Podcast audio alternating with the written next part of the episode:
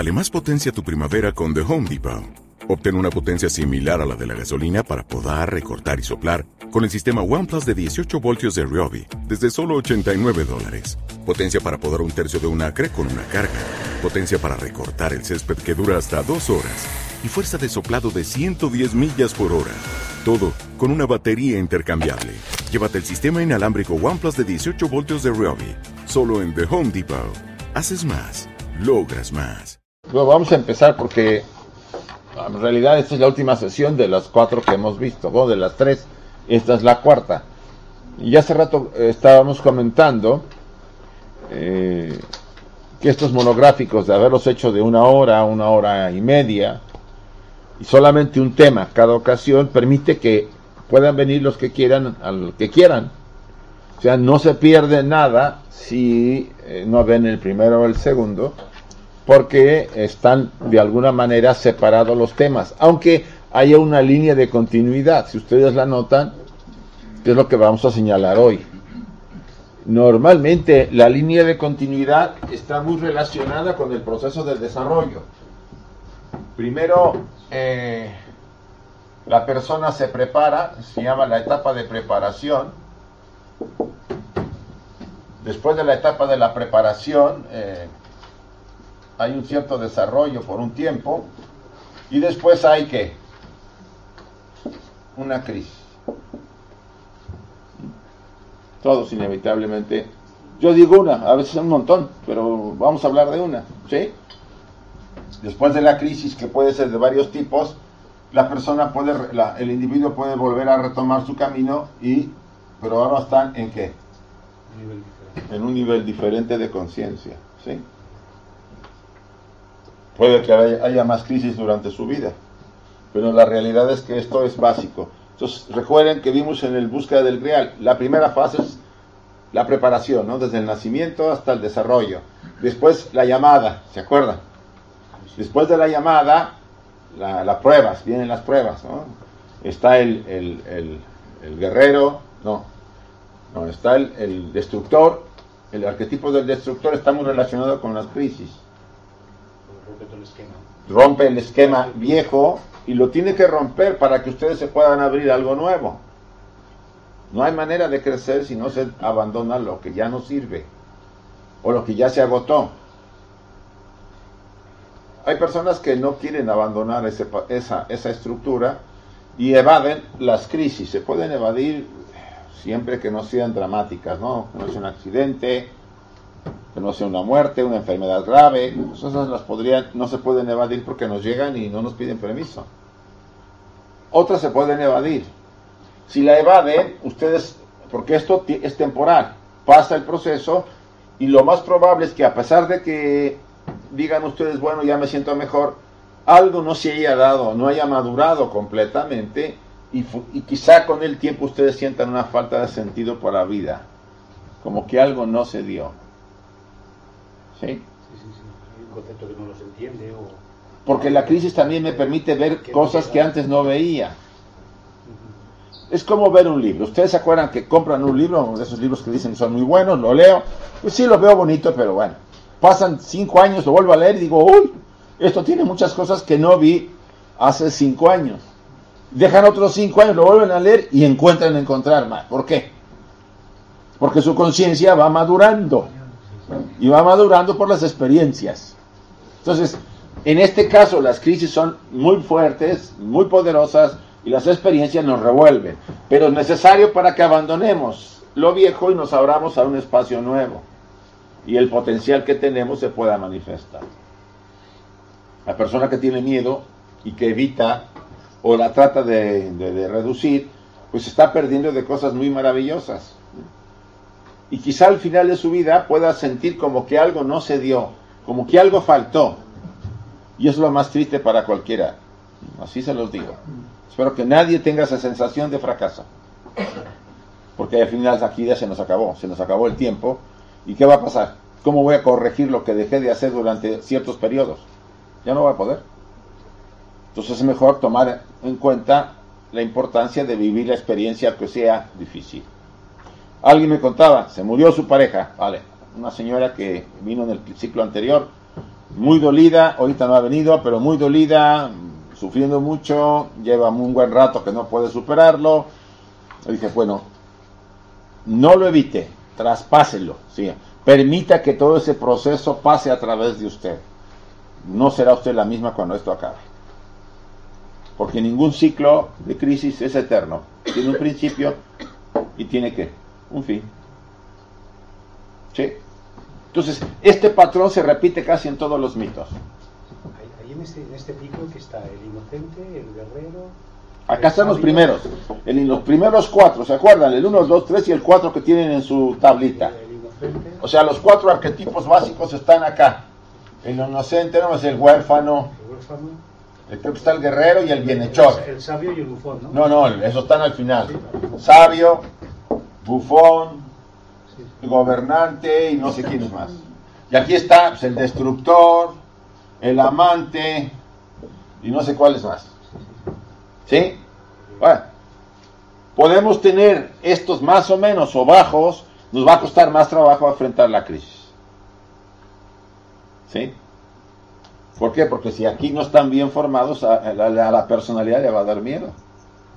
Se va a aterrar ante una situación crítica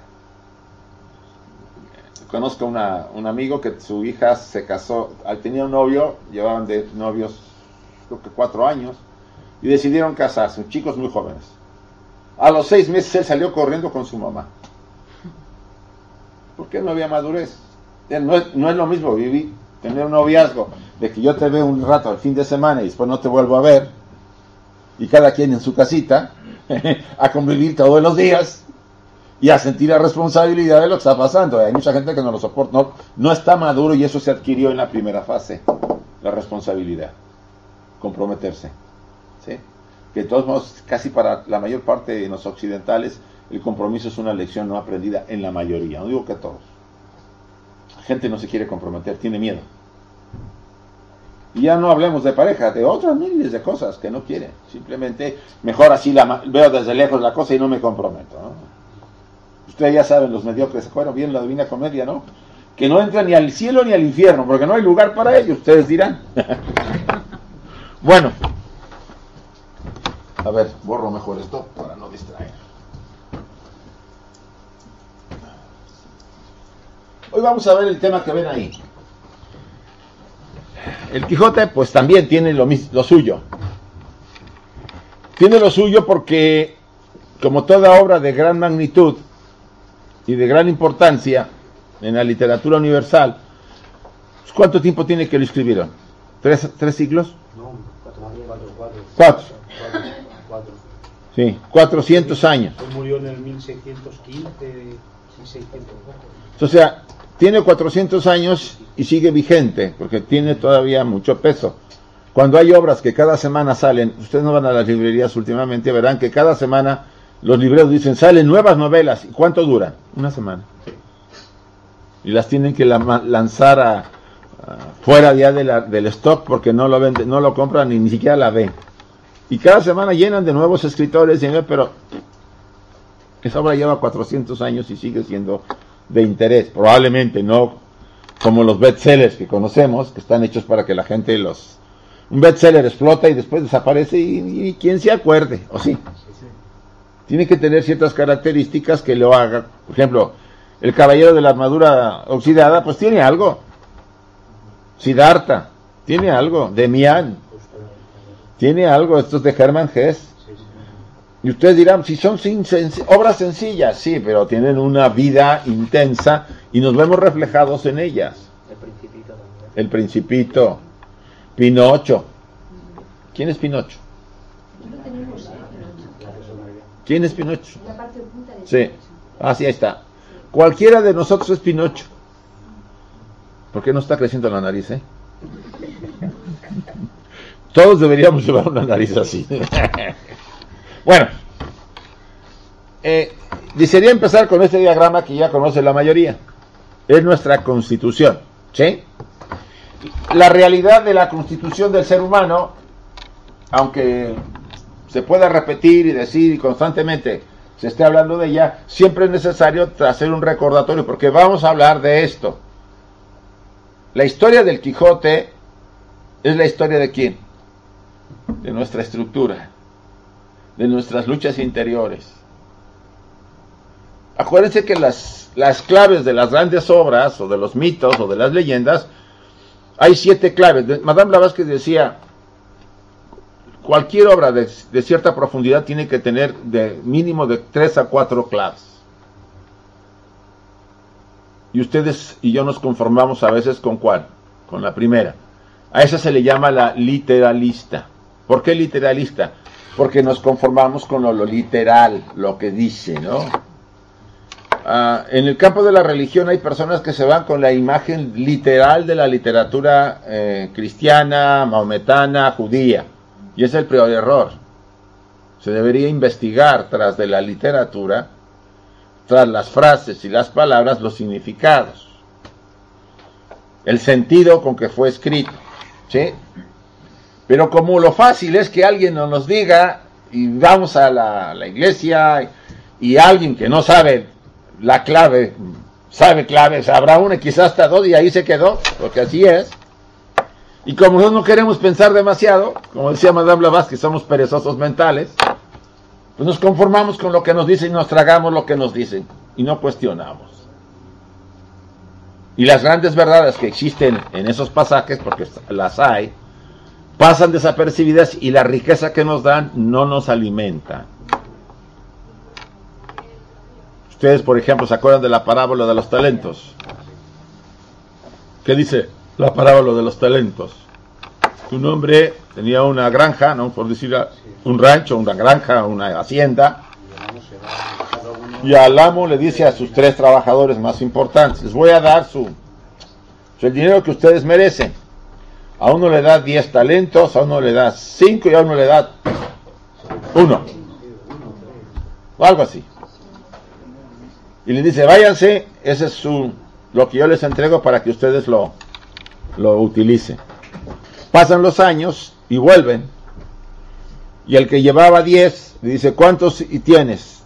Bueno, traigo creo que 15 o 20, el doble. Muy bien. Por lo que has hecho te doy otra vez, te doy el doble de lo que te di. Lo premia. El que le haya dado 5 Dijo, bueno, yo nomás hice tres más. No importa, hiciste tu mejor esfuerzo.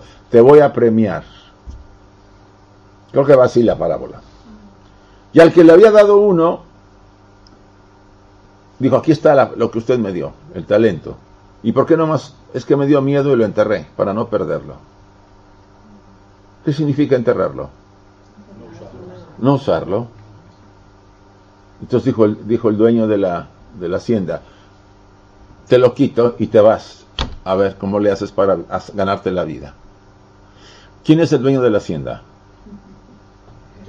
La vida, la conciencia universal. ¿Y quiénes son los sujetos que están ahí? Nosotros, que tenemos talentos y que no los aplicamos. Esa es una manera de verlo. Y si ustedes se dan cuenta, no significa literalmente lo que quiere decir. Porque el mandar los hilos es encarnar. Ustedes y yo son, los tres son almas que encarnan en seres humanos y si llevan sus talentos para qué? Para usarlos en este mundo. Y esa es la pregunta, ¿qué han hecho con los que tienen?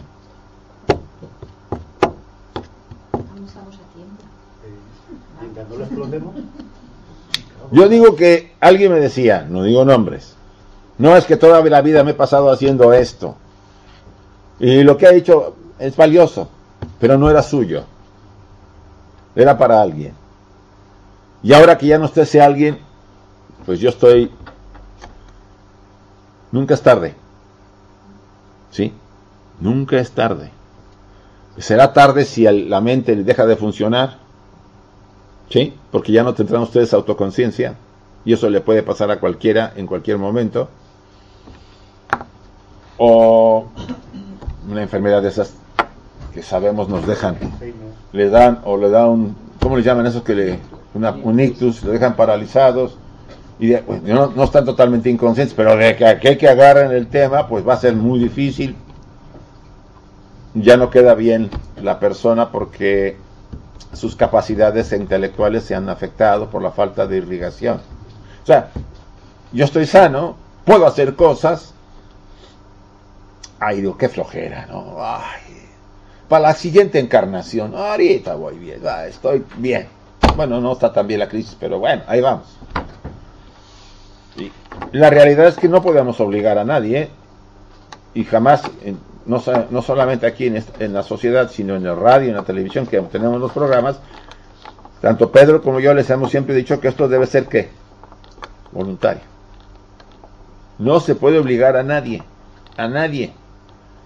Porque si no hay madurez, yo no puedo obligar a alguien que vaya a hacer algo que no siente. No lo va a hacer. Probablemente al principio un poco porque alguien le, animó, pero después se va a, des, a desmotivar. Es como aquel que va, en caso de que van a verme a mí como psicoterapeuta. Si no va por su voluntad, yo no lo acepto.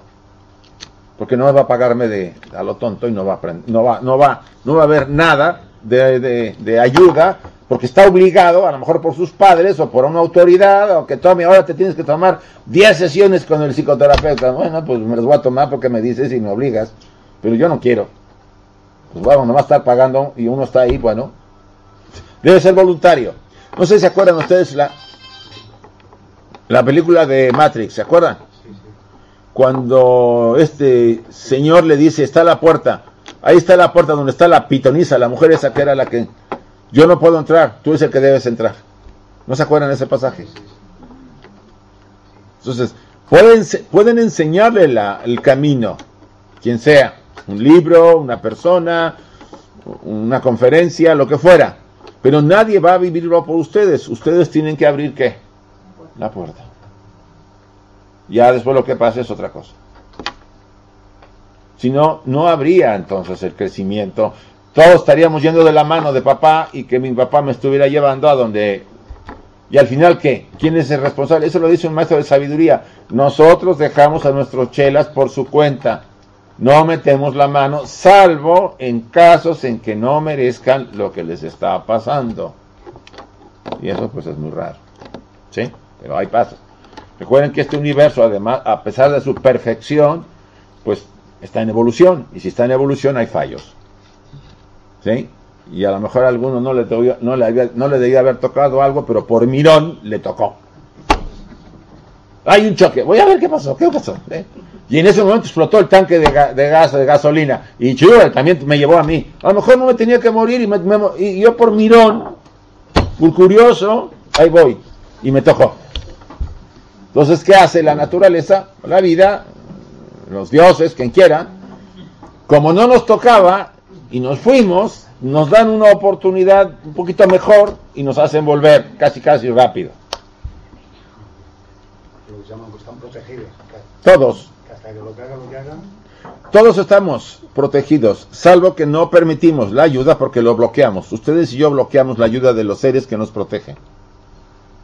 ¿Cómo la bloqueamos? Cuando sus personalidades entran en acción.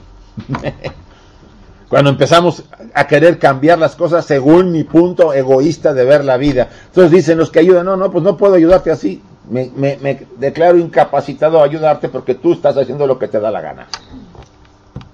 La sabiduría es saber qué es lo que hay que hacer y hacerlo. Entonces recibimos ayuda. Y mucha ayuda. Hay gente que si ni se da cuenta que le están pasando pequeños, dicen milagros, no son milagros, pero bueno, la gente lo ve como eso. No son milagros, son ayudas naturales porque se las merece, porque ha pagado el precio y no ha bloqueado que se las den. Pero ustedes y yo bloqueamos mucho porque somos medios necios y medios ignorantes. No hablo por nadie particular, hablo en general. Habrá gente que no, que vive muy abiertamente. Bien, la estructura es interesante. Sabemos que el cuerpo físico es el que contiene todos estos elementos en su estructura. El doble etérico, el cuerpo bioenergético, el cuerpo energético, el cuerpo de los, uh, el asiento de los deseos, las pasiones, los instintos, pa, pa, pa, pa, La mente, que es doble, la mente concreta, la mente superior, el alma y el espíritu. Esta es la parte que forma la personalidad y la otra es la esencia divina o el ser superior. Esto es inmortal, esto es temporal. Esto a lo máximo dura una vida, esto jamás muere. ¿Sí? Esto utiliza personalidades o máscaras cada vez que viene a encarnar y cuando se gastan se va a su mundo, a su dimensión y cuando tiene que volver por la ley kármica vuelve a ponerse otro traje, a lo mejor cambia de sexo, de país, de sociedad, hace muchos casos porque depende lo que es la madurez y la riqueza del desarrollo del sujeto. Entonces, en base a esto,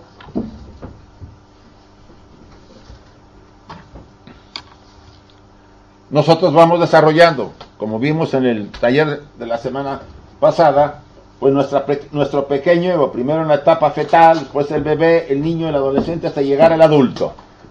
La etapa de formación, todos, ¿sí? De repente me empiezan mis crisis, o mis cambios, transformaciones, situaciones complejas, difíciles. La mayoría, no digo que todos, y no digo que ustedes, sino la mayoría evita eso y lo y trata de. ¿Y ahora qué? No me salgas con eso, a ver qué me dijo. Ah, que está activada mucho tiempo y que yo no hago nada. Vale. Y entonces. ¿Y ahora por qué está eso? Chistosa. Se la quito. Bueno, no importa. Y entonces preferimos envejecer y morir. Y la oportunidad de realizarnos, de integrarnos, de autorrealizarnos y liberarnos queda para otra oportunidad, si es que se da la siguiente, porque somos muy duros como seres humanos. ¿Sí? Somos los únicos que nos tropezamos con la misma piedra cien veces. Ni los animales se tropiezan, ¿eh? Los humanos sí. Entonces, este ciclo es muy importante porque en realidad las crisis que viviremos no son para mañana degradarnos o asustarnos, son para que sigamos creciendo. Pero no podemos crecer si no abandonamos lo viejo. Y la crisis es lo que hace, nos desestructura. Y no deberíamos temerle.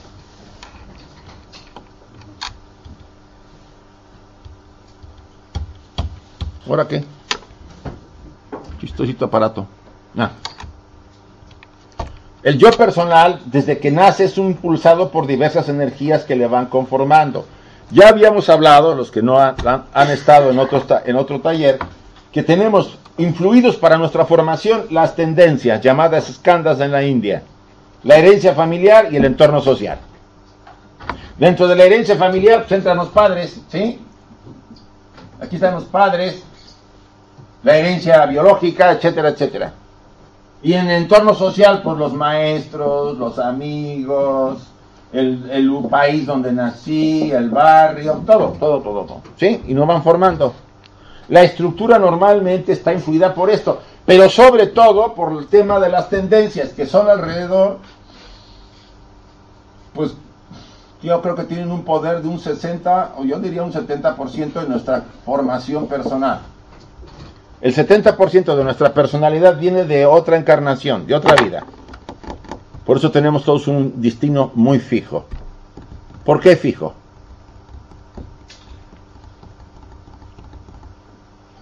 ¿No tenemos libertad, de, libertad libre albedrío? ¿Y lo ejercemos? La mayoría, ahora sí puedo decirlo, no lo ejerce. Y no lo ejerce porque está que es inconsciente a, a esa a ese despertar. No estamos despiertos, estamos llevados por las tendencias sociales, por los miedos, por los juegos que nos, mantienen controlados a todos, por el pan y circo que nos dan, por la inseguridad, por todo lo que ustedes quieran. Entonces no somos libres para ejercer nuestra libre albedrío. Y normalmente todos asumimos que esta, las tendencias nos llevarán a un destino manifiesto y cuando ustedes se den cuenta, ya no pueden salir.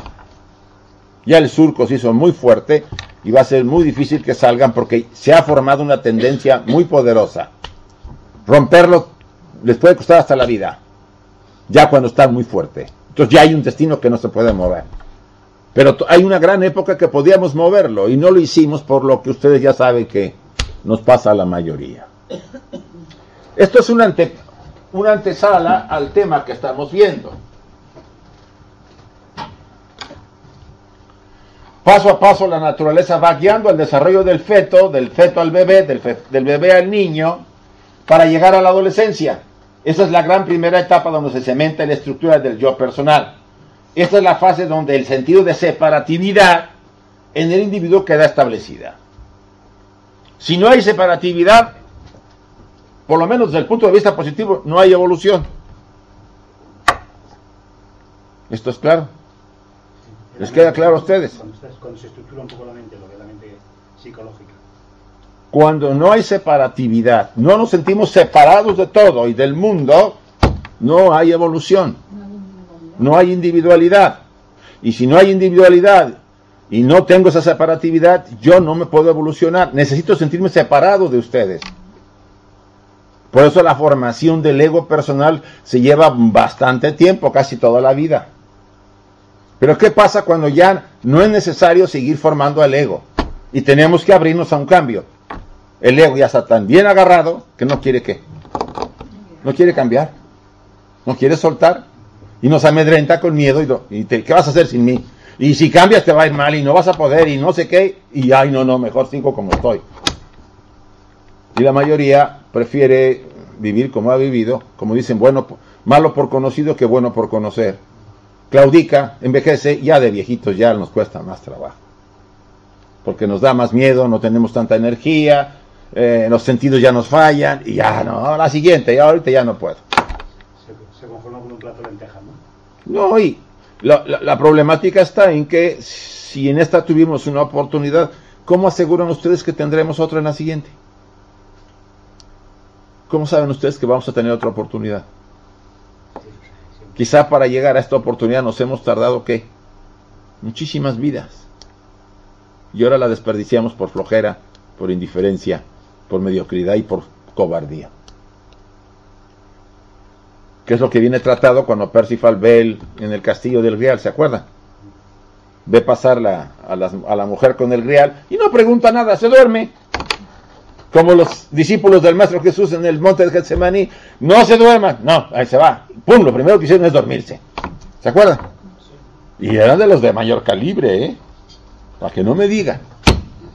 Y vuelve y les dice, que no se duerman. ¿Qué hacen lo primero cuando se da la vuelta? Se duermen. Tres veces se les duerme. Somos duros los humanos, ¿eh? Bien duros para... Si el Maestro Jesús nos hubiera dicho eso y a pesar de eso se dormían, pues por eso es tan difícil el desarrollo. Los seres humanos estamos dormidos soñando que estamos despiertos. La mayor parte del tiempo la pasamos en nuestro pequeño mundo, en nuestro qué? Microcosmos. Con nuestras necesidades, nuestras, nuestras preocupaciones, qué voy a comer, y acabo de comer, qué voy a cenar, y mañana qué desayuno, dónde me voy el domingo, eh, no tengo dinero para pagar la hipoteca, pero bueno, voy a ver a un amigo a ver si me presta. Así no las pasan, ¿o no? Digo, no todos ustedes, a lo mejor no hay, aquí hay personas que no tienen problemas económicos, pero tendrán otras necesidades que cubrir. Comida, sexo, diversión. Toro, fútbol. Bueno, eso es relativo. Si ustedes analizan en qué se entretiene su conciencia, van a ver que son qué? cosas superficiales que el ego quiere para distraerlos, para que ustedes no sean conscientes.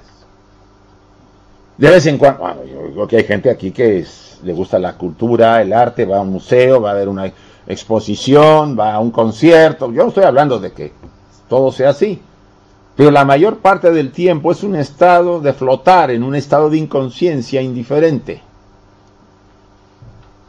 Y se nos va la vida cuando ustedes y yo nos damos cuenta ya no tenemos la fuerza, ni la energía, ni la mente tan flexible, nos volvemos a rígidos y nos da miedo. Por eso estamos como flotando, soñando estamos despiertos cuando estamos dormidos. Todo esto es un preámbulo a la obra del Quijote. Y vamos a ver algunos temas como la locura de Don Quijote, la iniciación de Caballero, la invitación a Sancho Panza y en el inicio del periplo. ¿sí? Como el inicio en el Grial de la búsqueda. Sabemos quién era el pobre de Quijote, ¿no?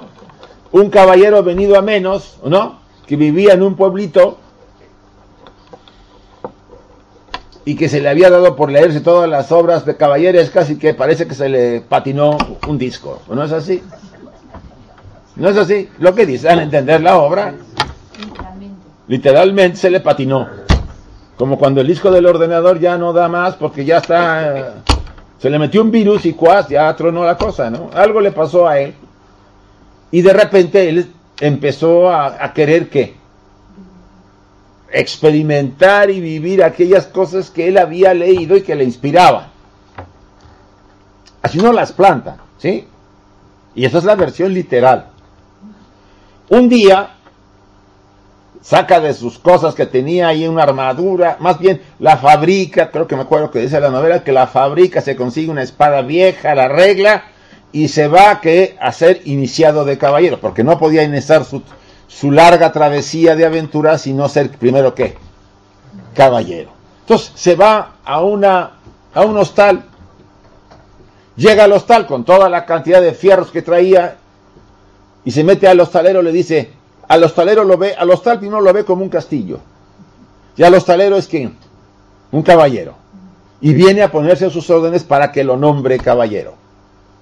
Y toda la noche aquí aparece una imagen de Doré, maravilloso grabador. Toda la noche hace guardia, aquí están sus, fierros, y está vigilando, velando las armas, porque será iniciado al siguiente día. ¿Qué quiere decir eso? A ver. No es la clave literal. ¿Quién es el Quijote? El ego superior. Recuerden ustedes en el Bhagavad Gita, Krishna y Arjuna, ¿se acuerdan?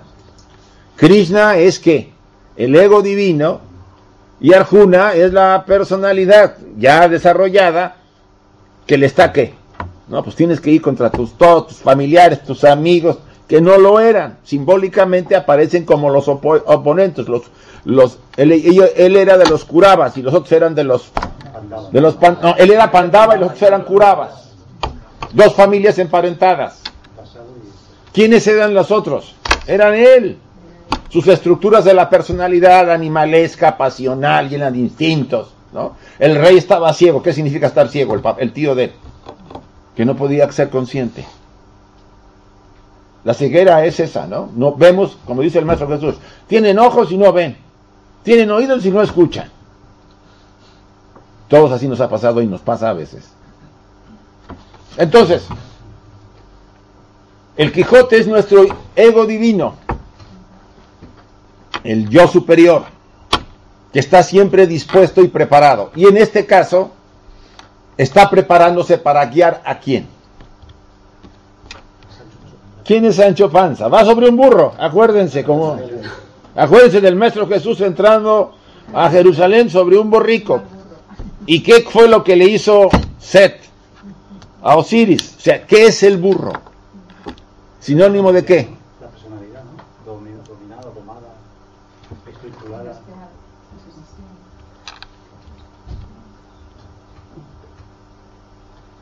Las pasiones, los instintos, las fuerzas poderosas que están en nosotros y que nos dominan.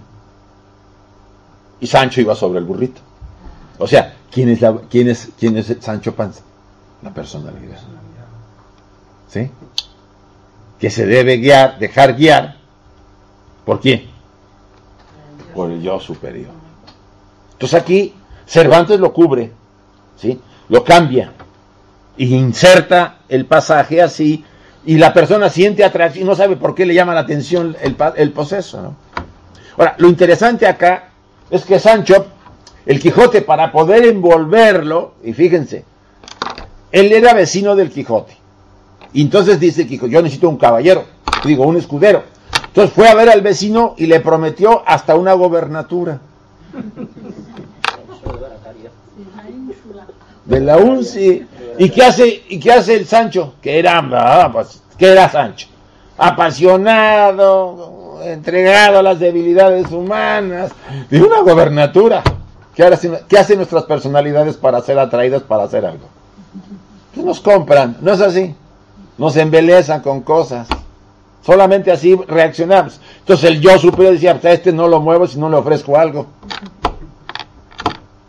Y, y sí cayó, Sancho cayó, abandonó a su mujer y dijo, adiós, me voy a una aventura. Y ahí se fueron.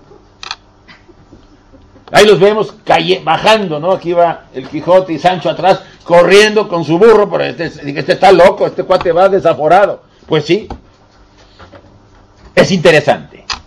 Empieza el periplo. ¿Y qué ocurre en la primera fase? Se encuentran con los yanguenses. Pero la historia es interesante. Dice que estaba Sancho Panza y iban y el Quijote iban. Ven que el Quijote llevaba un caballo, flaco y todo tullido, pero ahí iba. Y Sancho el burrico. Los yanguenses qué eran? Los que llevaban qué? Animales. Así le llamaban los animales, arrieros o los yanguenses. Llevaban caballos y yeguas, ¿no? Entonces de repente el caballo del Quijote oye una yeguita. ¿Qué dijo? Pues salió volando, botó al Quijote y salió la yegua tras del caballo. No, el caballo tras la yegua, que oyó. ¿Nunca ha montado un caballo entero? Yo lo he montado.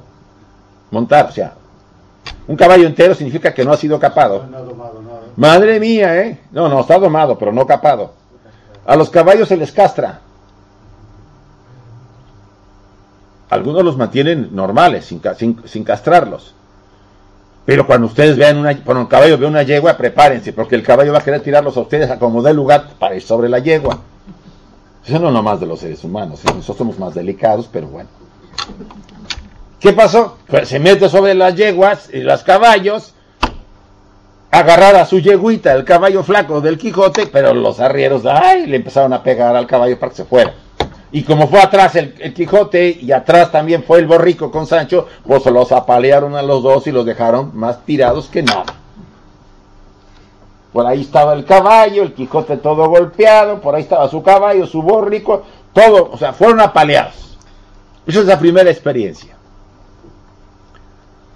A veces tenemos experiencias de este tipo, ¿no? ¿Cómo lo trasladaríamos simbólicamente a nuestra vida diaria?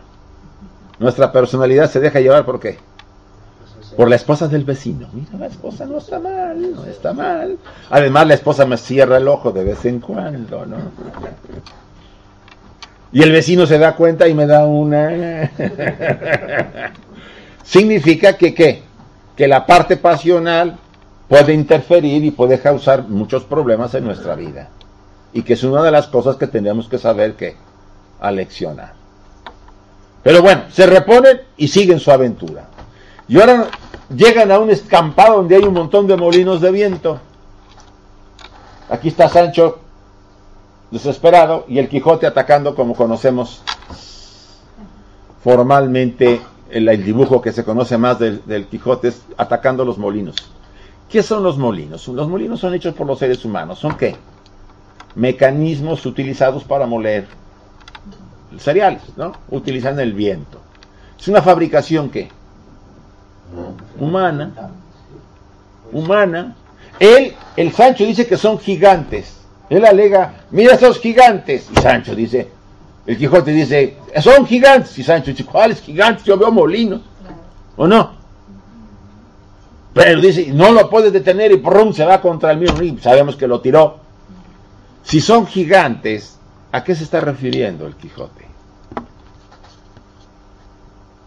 Las estructuras que hemos creado, tecnológicas, los poderes que están ahí, y que el Sancho y que el Quijote quiere que destruirlos, deshacerse de ellos porque son la maldad. Ustedes trasladen la obra a la simbología moderna y verán que no tiene pérdida de nada. Son seres que para el, Quijote que ve son destructivos, ya hay que acabar con ellos.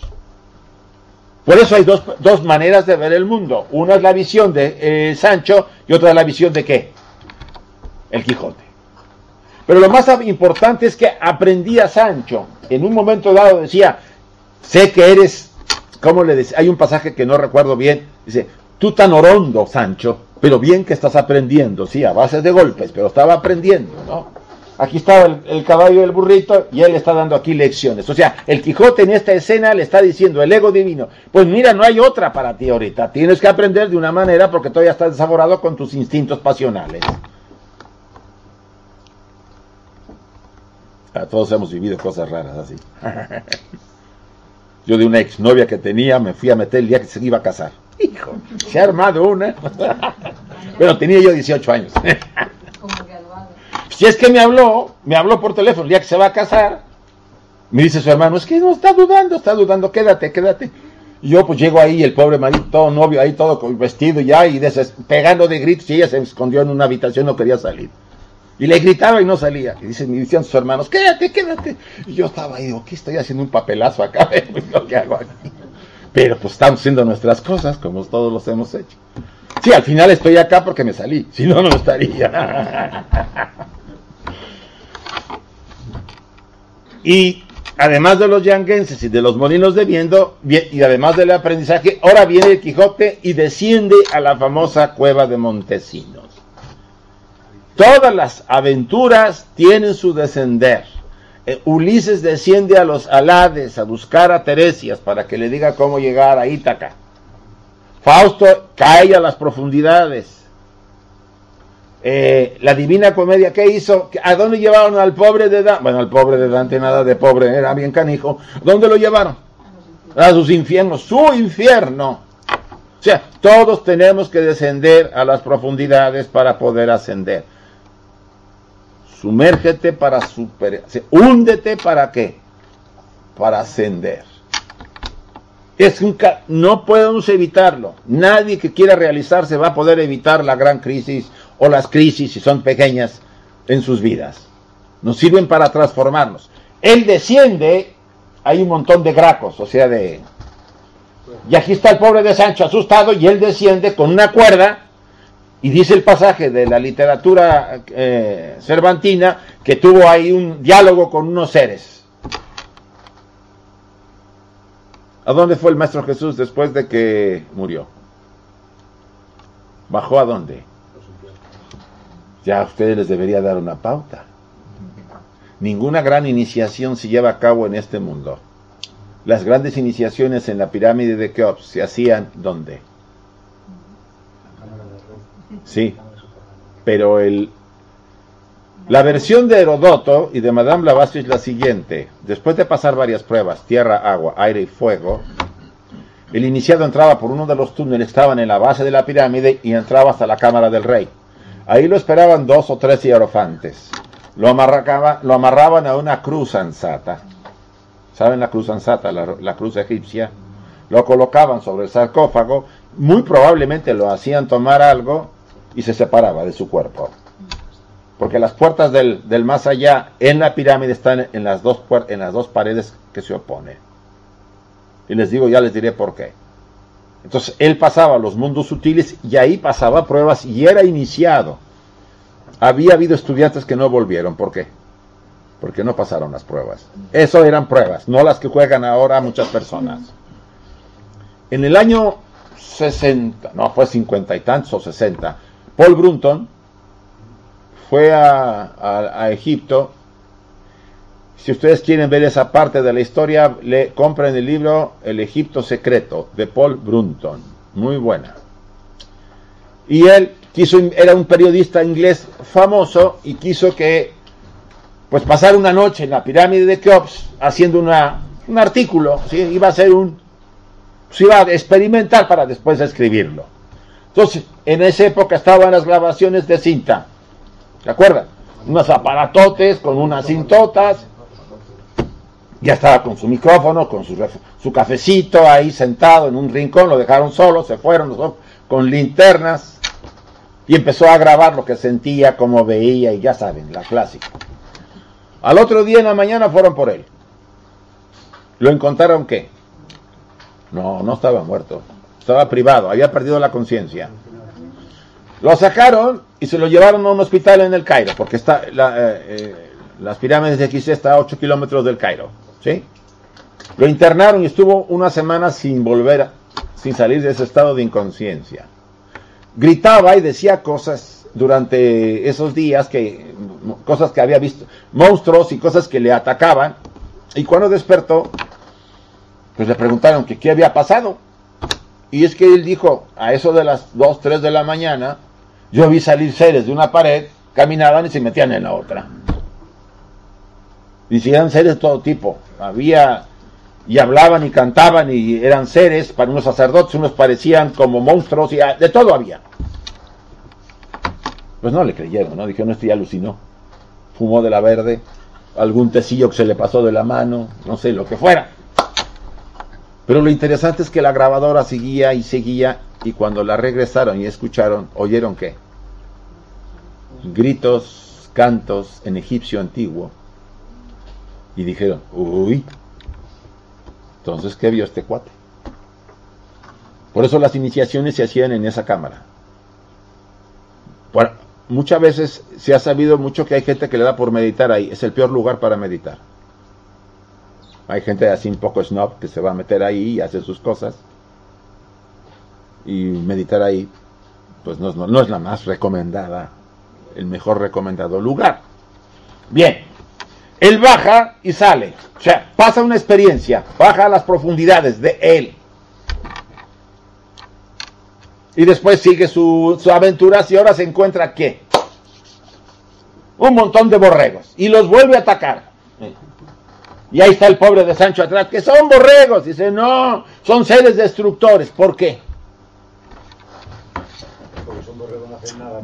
¿Qué deben hacer ustedes cuando yo les toque la campana?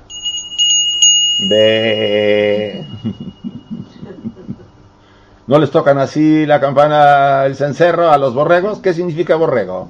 Simbólicamente. Aquel que sigue la campana. Aquel que sigue al que le da de comer, aquel que sigue al que lo trata bien, el que lo cuida. Aquel que sigue, que le pide que no piense pero que lo obedezca y entonces le da lo que necesita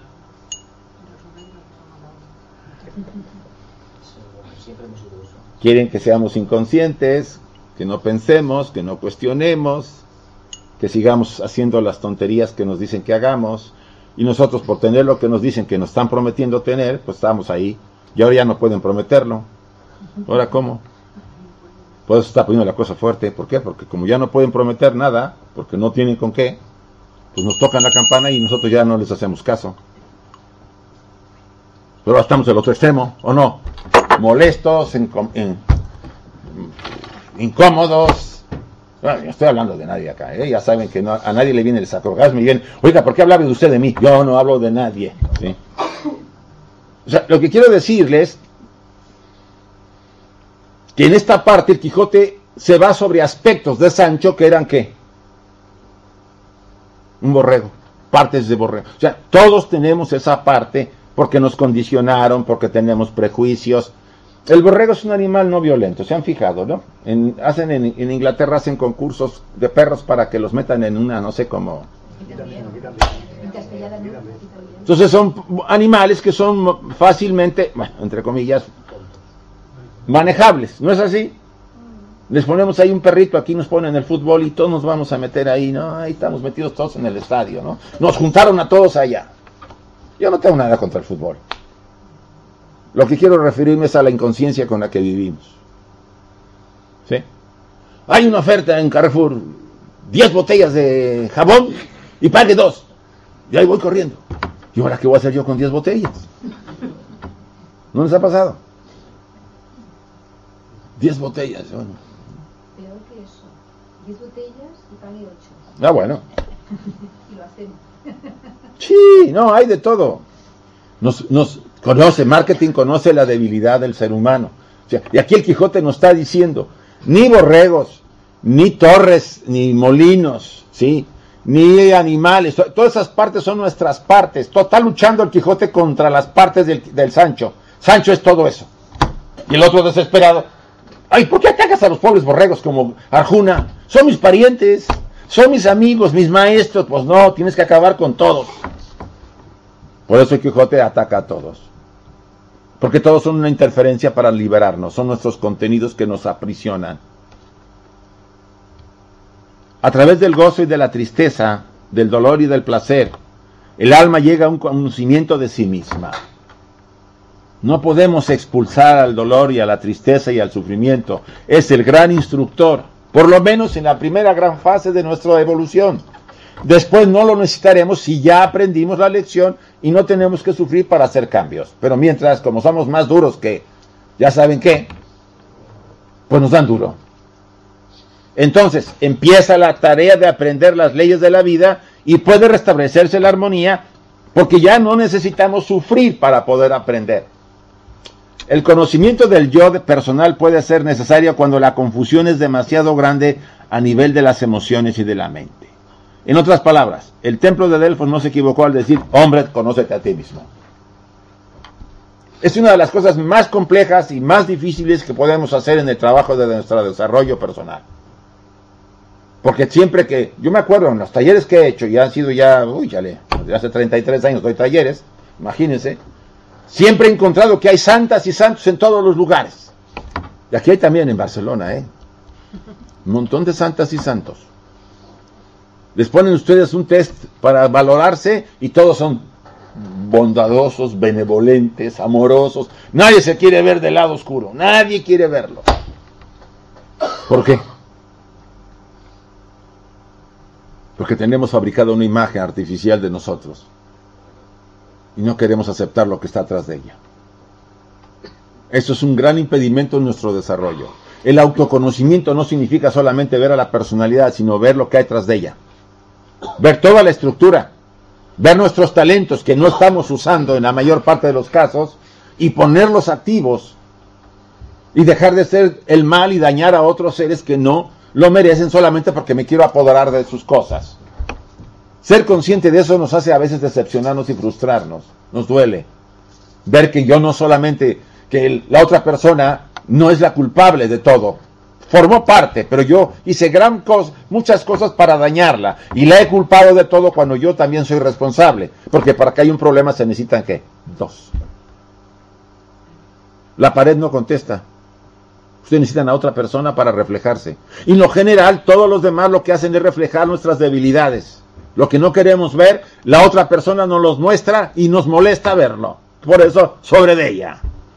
O sea, háblese de parejas, háblese de amigos, de compañeros de trabajo y todo lo que ustedes quieran. Háblese de miembros de la sociedad también. Porque también nos traemos a nosotros Fritz. No hay ninguna sociedad que no tenga agarre. ¿O no es así? Ya en la iglesia. Entre qué agarres por ahí hay. O sea, nuestro problema es la personalidad, si queremos decirle problema. Es nuestra herramienta, pero ha dejado de ser la herramienta y se ha convertido Sancho Panza en qué? En un obstáculo, en un estorbo. Y ese es el gran dilema. ¿Qué hacemos con ella? ¿Qué van a hacer ustedes?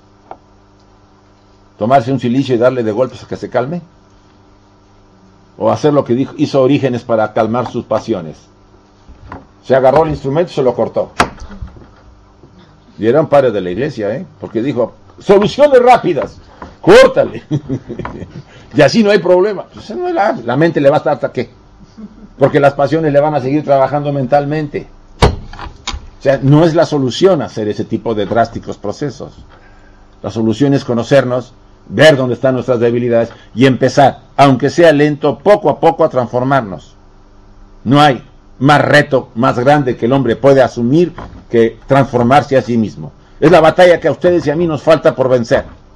Dejen las batallas afuera, las batallitas tontas que tenemos y creadas artificialmente en el mundo. Esa es la más importante. La batalla contra nosotros mismos. No para vencer y destruir al ego, sino para qué? Disciplinarlo, armonizarlo, equilibrarlo, convertirlo en un instrumento que nos obedezca y no nosotros a él cuando él quiere. Otra llamadita, árale. Ya le gustó que le esté tocando cada rato aquí la tecla.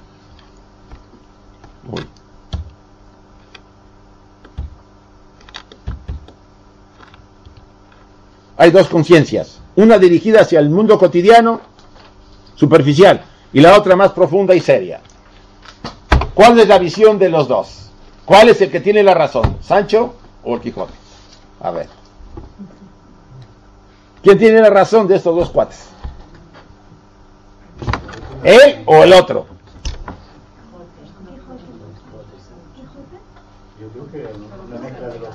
Eh, No necesitamos al pobre flaco, gordo, no, flaco, flaco nada tiene, gordo con su burro. Porque lo necesitamos para qué? Para equilibrarnos y vivir en este mundo. Si no, no te, si nomás vamos sobre el Quijote, adiós mundo cruel, no podemos estar acá. Necesitamos a Sancho. ¿Qué hace, ¿Por qué hacía todo el Quijote? ¿A quién le dedicaba todo el Quijote? A Dulcinea del Toboso. ¿Y quién es Dulcinea del Toboso? La, el alma que lo motivaba, que le hacía hacer los actos heroicos. Y miren, miren cómo era Dulcinea del Toboso. Pero él la veía así.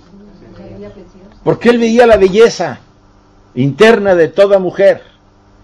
Aunque fuera una que oronda, campesina, él estaba perdido por ella porque él la veía así. Esa es la gran diferencia. Toda mujer es así, esa belleza interior que tiene. Lamentablemente los hombres somos muy primitivos y vemos otro tipo de belleza. Lamentablemente. Bien. Por supuesto que nada fue fácil para Sancho. Muchas veces él se quejaba de la vida que le estaba dando la relación con el Quijote. Muchas veces el Quijote lo tuvo que, ¿qué? Pues tratar de consolar, de decirle tantas cosas. Y él después se, juntaba con su burrito, bien, con que se juntaba y estaba ahí todo suyo. ¿Para qué me metí en esta, en esta aventura, aunque me hayan prometido una gobernatura? Como a veces nos pasa a ustedes y a mí, que nos desesperamos contra el cielo y decimos, ya, ya, ya, párenle un poco, ¿no? Dejen un, un rato de descanso, ¿o no es así? Cuando nos traen atosigados a todos, porque a todos nos han traído atosigados, y a veces sentimos que no vamos a soportarlo. A nadie le van a dar lo que no pueda aguantar.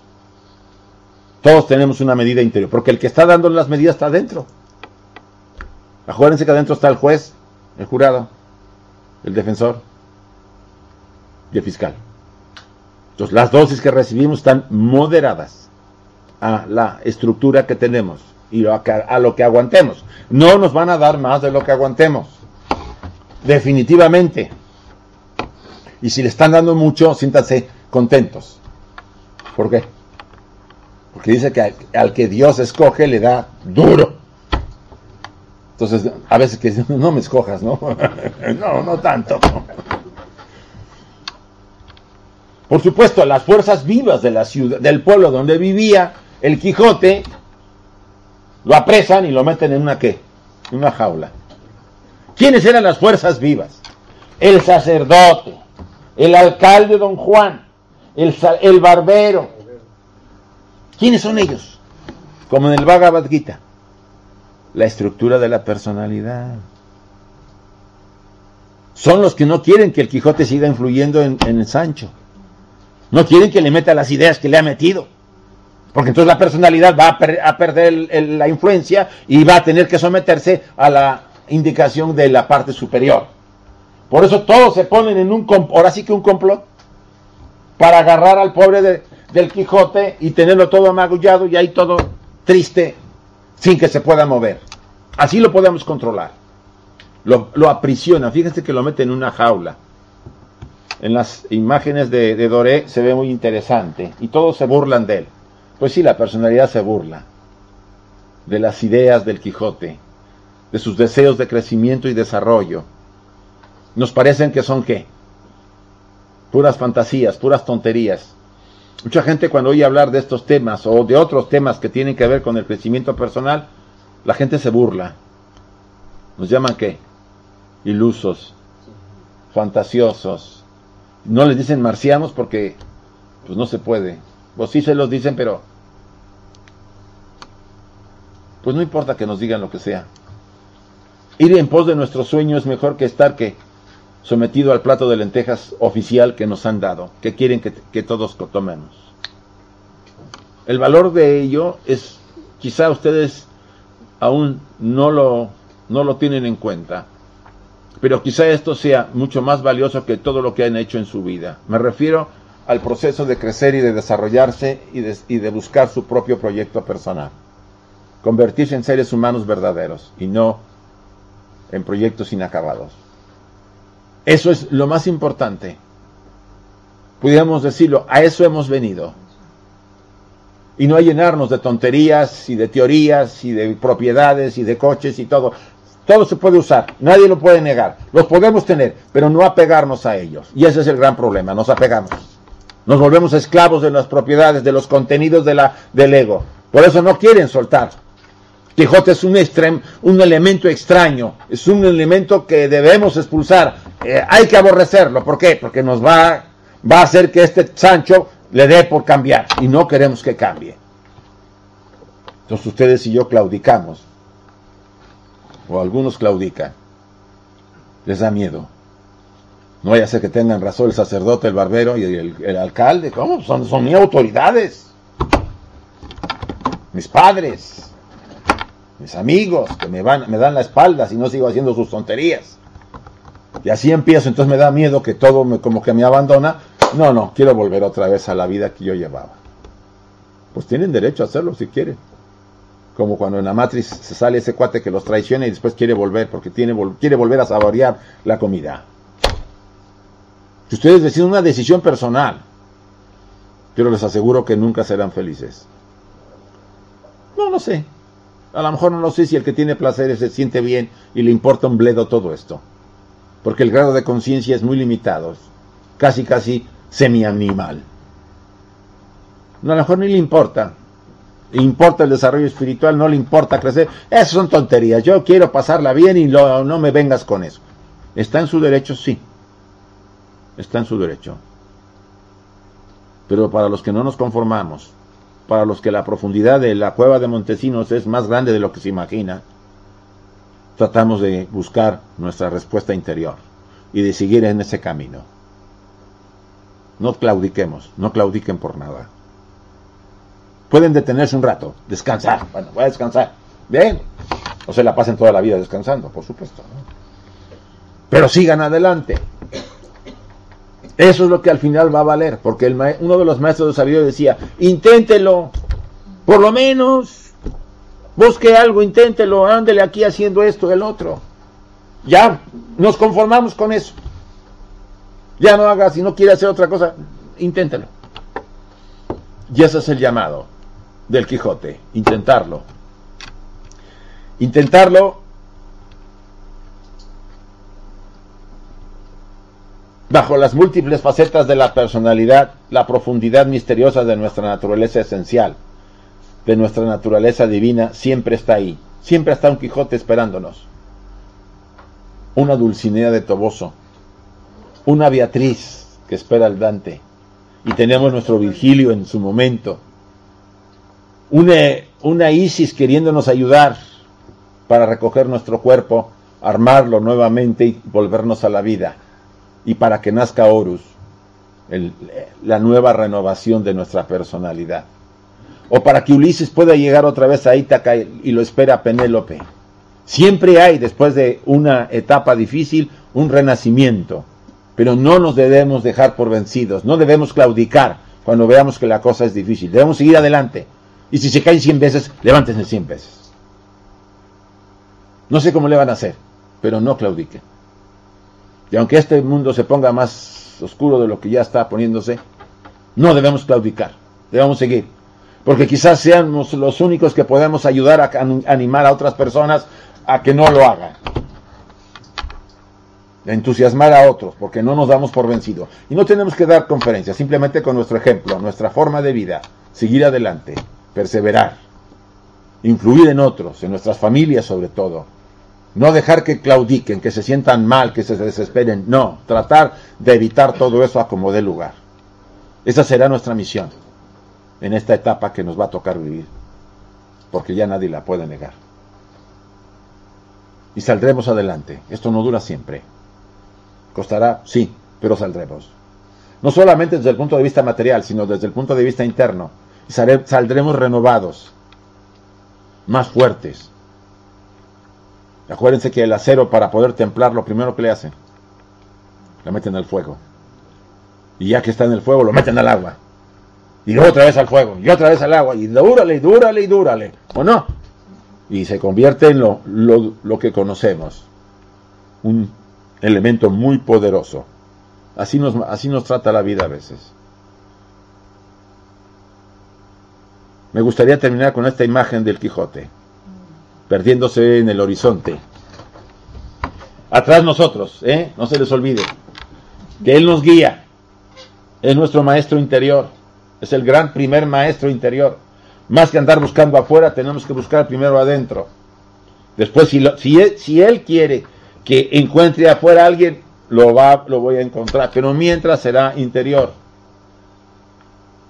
Nuestra época y en este mundo occidental, los maestros interiores son los más importantes que despertemos. Pero como es más complicado, la gente anda buscando su maestrito, su gurucito por ahí. Y ya sabemos los problemas con los gurucitos y los maestritos de los que, se, de los que son vivillos y nos quieren agarrar. Me decía Juan Viñas, famoso conferencista argentino, hay tres pruebas para el, el o maestrito que te encuentres. Primera, vive lo que profesa. Tienes que fijarte. Segunda, te pide mucho dinero. Malo. Tercera, te quiere controlar. Malo. Si esas tres las pasa, escúchalo. Puede ser que te diga cosas buenas. Pero la mayoría cae en alguna de esas, ¿o no? Hay hasta una cuarta. Les gusta a las chicas. Y bueno, esas son las peleadas. No más que hay unos que te dan masajes. Había un gurucito en México que transformaba, sobre todo a las mujeres, las llevaba a un río a darle baños para purificarlas, pero antes se dispensaba él solito. Entonces eso pues, era un buen pretexto, ¿no? O sea, hay de todo. Entonces hay que ser muy serio para buscar, cuando encontramos a alguien que parece ser, a veces no tenemos que buscar a alguien así, tenemos que encontrar. Hay personas que nos rodean y que no nos, hemos, no nos damos cuenta que son sabias y que nos pueden dar un consejo en un momento dado, una amiga, un amigo, un libro que necesitamos aparece, ¿o no? No necesitamos a veces otra cosa que eso y escucharnos internamente. Cuando estemos, cuando las condiciones se den, ustedes encontrarán lo que necesitan. La ayuda que necesitamos siempre está ahí. Y les digo, no viene porque la bloqueamos, por nuestros impedimentos mentales, prejuicios, condicionamientos que lo bloquean. El Quijote no es una quimera, ni una fantasía, es una realidad que Cervantes transformó en una novela. Y Sancho, pues ya sabemos que tampoco.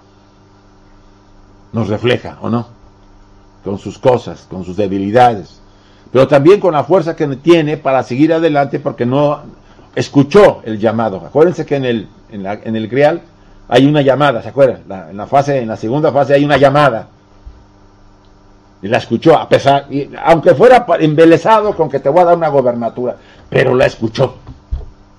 Y a veces así empezamos, ¿no? Queremos convertirnos en seres iluminados. Bueno, pues así empezamos, pero al rato nos damos cuenta que eso de iluminado va para largo. Pero entramos y empezamos a buscar. A veces se acerca uno por el dolor. La gente sufre y quiere encontrar una solución a su dolor. A veces la solución llega y la gente se va, porque era eso solamente lo que buscaba. Y está bien. Pero a veces viene porque ya llegó el momento, ya le sonó, le sonó la clave interior y dice, ahora es el momento, tienes que empezar, aunque sea lento. Esta, obra Ojalá la puedan leer los que no la hayan leído, aunque es pesada porque a veces viene en ese lenguaje castellano antiguo, aunque hay ahora eh, en prosa común, se puede leer. Vale la pena porque nos va a narrar nuestra historia.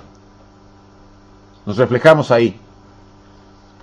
Y la preocupación del Quijote por llevar a Sancho hasta el final de, del camino. Nuestro ego jamás nos abandona. Nuestro ego superior siempre está con nosotros, aunque no lo veamos. Démosle oportunidad, escuchémosle. Para eso tenemos que empezar a conocernos y a vivir en el presente con atención, con autovigilancia y cambiar nuestra vida. Todo eso a Sancho no le gusta. Por eso le, le, parece una locura lo que hace el Quijote, atacar a todo lo que encuentra. Pero esos son los obstáculos que ustedes y a mí nos impiden ver a Quijote en lo que realmente es, nuestro ser superior. Muy bien, quiero terminar y dejarlo a un espacio, tenemos tiempo para preguntas. A ver. Preguntas.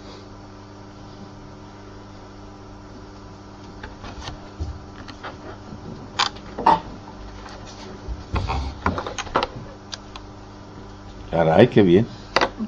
Yo diría que más que no le gusta, no le gusta. Eh, el yo de Sancho, el pequeñito, no le gusta, pero el otro, bien que lo sigue, lo, lo sigue y bien que permanece. Entonces hay, hay un despertar en él a pesar de todo que le está diciendo, pero tú sigue. Sí, Sancho, Sancho eh, en un momento es atraído con una promesa de algo, una gratificación. Después está desesperado y quiere abandonar al Quijote, pero no lo deja. ¿Sí?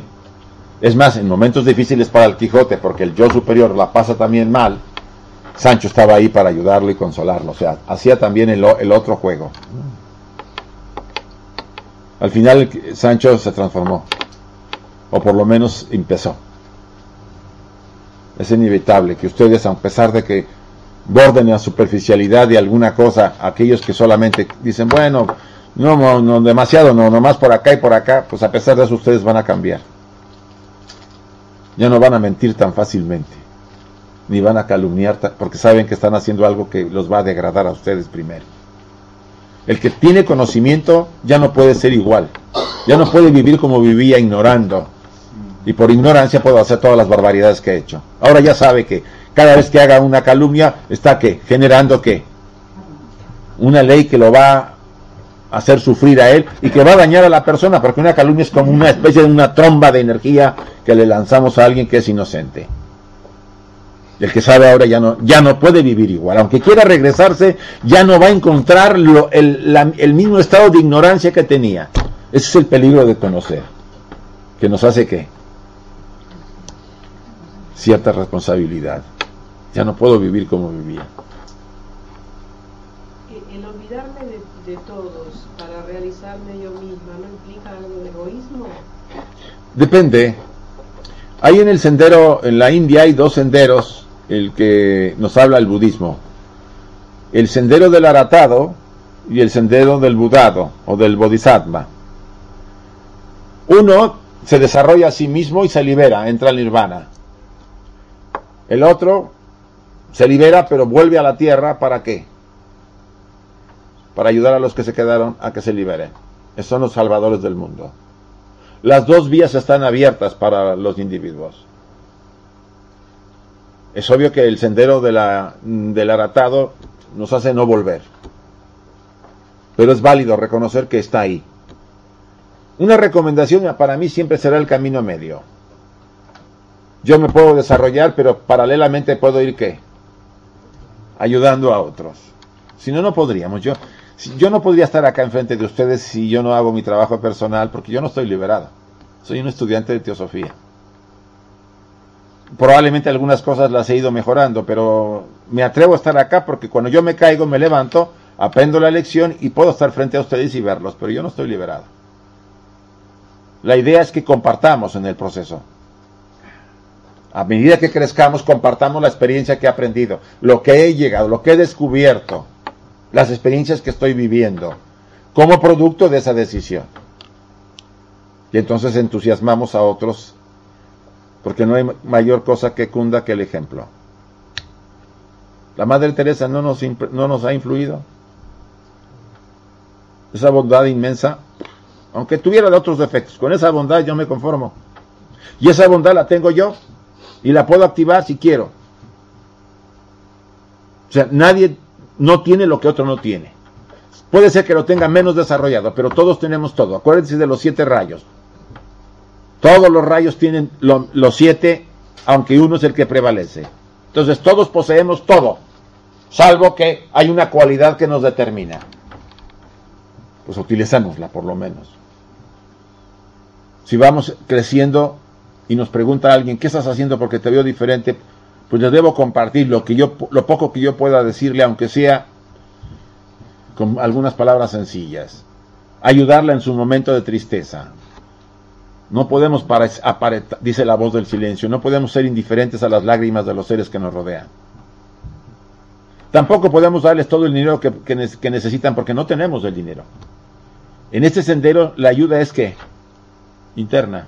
Ya hay instituciones que se dedican a ayudar económicamente, que tampoco está peleado si yo quiero ir a una ONG y ayudarlos con dinero. ¿sí? Hay gente de acá de la sociedad que ayuda mucho dinero a escuelas, mantiene eh, escuelas y, hace donaciones. Eso no está peleado. Pero prácticamente lo que la enseñanza oculta trata de qué? De regenerar la mente y transformar la mente, porque ahí está la clave de todos nuestros males, la mente del ego. Si yo cambio ahí, cambio todo. Entonces, si yo puedo ayudar a alguien a que se dé cuenta de algo, yo ya cumplí. No puedo hacer el trabajo por la persona, pero ya lo animé, ya lo entusiasmé y ya le dije, mira, por acá va si quieres. Sí tenemos que hacerlo. Aún en nuestro pequeño mundo y nuestras pequeñas posibilidades lo tenemos que hacer. Los que tenemos otras posibilidades, pues las hacemos también. Yo las uso hasta que el cuerpo aguante. Porque algún día dirá, ya se acabó. La energía no es para todo, para siempre. Pero mientras se tenga, hay que usarla. Entonces, esa es la invitación. Estos cuatro temas que se han dado en esa segunda sesión, que son monográficos, tienen el mismo objetivo. Si no es el Quijote, pues será el de la Divina Comedia. Y si no es la Divina Comedia, pues es la búsqueda del Grial. Y si no es de la Grial, pues la libro de las puertas de los egipcios. ¿O no? La sabiduría está ahí. Está para cualquiera que quiera hincarle el diente, como decía un amigo mío. Pero sí, que no se desespere porque al principio nos puede parecer que complejo. Todo conocimiento, todo aprendizaje exige que un pago. Y lo tenemos que hacer. ¿Cuál es? Perseverar, no desesperarse, no frustrarse, no decepcionarse por la gente que veo que parecía que sí, pero no, o no. Esa es la primera, una de las grandes pruebas es que hay gente que yo admiraba y de repente la persona pues no es tan admirada porque de repente hace de las suyas. Pero es natural. ¿Qué esperaba yo? Que no son nadie santo, como les dije. Habrá santos que quieren ser, pero que no lo son cuando les vemos el plumero, ¿no es así? Si aceptamos a los demás con su luz y su oscuridad, porque yo me puedo aceptar a mí, no me va a decepcionar nadie. Y además, no estoy por la gente, yo estoy por el ideal. El ideal jamás me va a decepcionar. Y a mí, a ¿quién me va a decepcionar? ¿Quién puedo decir que me decepciona si todos somos que mónadas de la misma fuente? ¿O no es así? Algunas más adelantadas, otras más retrasadas, pero pues al final somos todos hijos de Dios, no le demos vuelta. Ese es el tema. Entonces lo importante acá es que veamos la esencia y no las diferencias. Y vayamos adelante a pesar de todo. La única manera de ser firme, sí. Que digo, si nos ha descrito el Quijote como una cosa elevada, como la imagen de nuestro yo superior, ¿no? Entonces, ¿por qué Cervantes lo pinta como, como un desalabado, como una persona que, que, que no da, que convoca, que parece un poco ejemplar? Porque si no, la Santa Inquisición le hubiera dado una santa agarrada al pobre. Y siempre lo anduvieron viendo, vigilado. No, no, si la vida de Cervantes no fue fácil. Sí. Entonces, ¿qué han hecho casi todos los grandes autores? En, encubrir, ocultar. Porque si ustedes exhiben la verdad, cuidado, acuérdense lo que dice el pasaje. El Maestro Jesús le dice a sus discípulos, a vosotros he dado a conocer los secretos de mi Padre. Pero a la gente le hablo con parábolas porque son como niños y es peligro decirles la verdad. Además que a lo mejor no entienden nada. Entonces, la literatura y las grandes obras y los libros sagrados están escritos con estas claves para que el que sepa descifrarlas eh, vea la verdad. Y yo creo que todos podemos hacerlo, pero nos tenemos que hacer un pago. El empeño, el estudio, perseverar, cambiar nuestras vidas, ser mejores, eso me va a abrir las puertas. Pero hay que hacer el pago, no desesperarnos. A veces se desespera la persona y deja las cosas porque dice no es para mí. Sí, eso es para ustedes. Pero nos falta todavía la preparación y hacer el pago. El pago es el esfuerzo, el seguir adelante, el a pesar de tener problemas, no doblarnos el de ser firmes en nuestros principios y valores, en de ser lo más coherentes que podamos, aunque a veces caigamos. Hay que templarnos y la vida nos templa, nos vuelve lo que tenemos que ser, no títeres, sino seres humanos verdaderos. Chicos, muchas gracias. Vamos a cerrar la sesión con la invocación, ¿les parece? No se me muevan, así como están.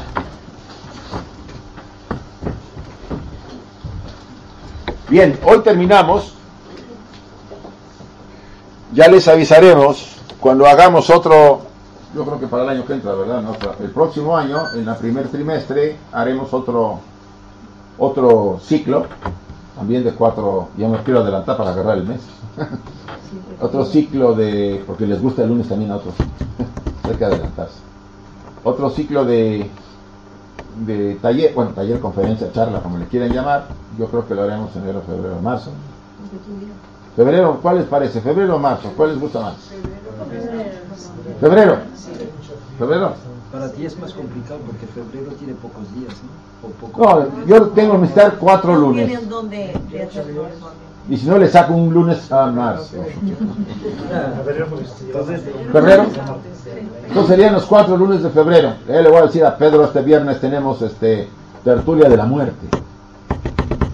¿Quiere que hablemos de la muerte? Sincronicidad todo muy bien esta semana. ¿Le gustó? Sí. No, porque ahora me dejó, porque este cuate se va por los cerros de Úbeda. Empezamos a de un tema y ya me salió con no sé qué cosa. Digo, calma, ya se me fue, pero es el director del programa, pues tengo que aguantar. No, ahora sí aguantó, se quedó calladito, dijo, no hablo, pues si no hablo, si nunca vamos a salir del tema. El viernes es, se, se graba la tertulia sobre Más allá de la muerte. Es una tertulia con otros, yo no sé quiénes va a llevar, porque lleva a veces algunos así medio raros, pero bueno. Y hay un programa ya grabado para el sábado que se llama El, el- El Poder del Silencio. ¿Sí? Pero es en televisión, 25 televisión. ¿Sí? ¿Sí? ¿Lo quieren ver? Por la tarde, ¿no? En la tarde. Sí, sí. En la tarde, 25 televisión el sábado y vuelve a aparecer la siguiente semana el domingo. Y si no en YouTube. Por internet. Sí, sí, sí. sí, sí. 25 televisión, Tierra de Sueños. Es a las 9 de la noche. Sí, sí. Vean Tierra de Sueños, 25 televisión. ¿Sí? Y este sábado, esto también lo van a, seguro que lo van a pasar después porque lo- es a las 11 la grabación. Entonces, seguro que la van a pasar el, el sábado en la noche, el viernes en la noche o el sábado. Ya la ven. Si no la ven, la ven en, en internet. Y también aquí los muchachos, las grabaciones de este, de este, de estos cuatro temas, ya están en internet tres. Sí, las tres primeras. Las tres primeras, nos hicieron el favor, pero los queremos publicar, como lo han hecho, el vídeo de la sesión, el manual y las imágenes de que ustedes ven ahí para que también las tengan y las puedan... Todo. Y esto va para todo el mundo, ¿eh? Se va a Sudamérica, Centroamérica, toda, hay mucha gente que está, vamos a decir, beneficiándose de este trabajo gracias a, aquí a nuestros amigos que están haciendo un trabajo muy bueno para mí. No, no, es que si no lo hacen, pues nomás nosotros. Y hay que, hay que distribuir el esfuerzo que se haga, ¿sí? Entre menos, bueno, cada vez supongo que va a tener que, tener que difundir más mis esfuerzos porque, porque sí, la vitalidad no siempre eh, nos va a durar para siempre, ¿no? Entonces yo creo que entre más esfuerzo, pues que más, más gente la pueda disfrutar, ¿no? Y no nada más con esto, hay otros cursos que también están grabando y que también lo están subiendo muy buenos, ¿sí? No son los únicos. Bien, entonces ya les avisaremos, tanto por Pedro como los que quieran venir acá, porque hay un programa y pueden ver lo que hay ahí, las sesiones, cuándo van a ser en febrero y qué temas, ¿sí? Buscaremos que sean la misma pauta, monográficos los lunes, a la misma hora, con el, el mismo marco, ¿no? La misma, el mismo formato, para que no haya... Y el material, ¿sí? ¿Qué más? ¿Preguntas? ¿Alguna duda?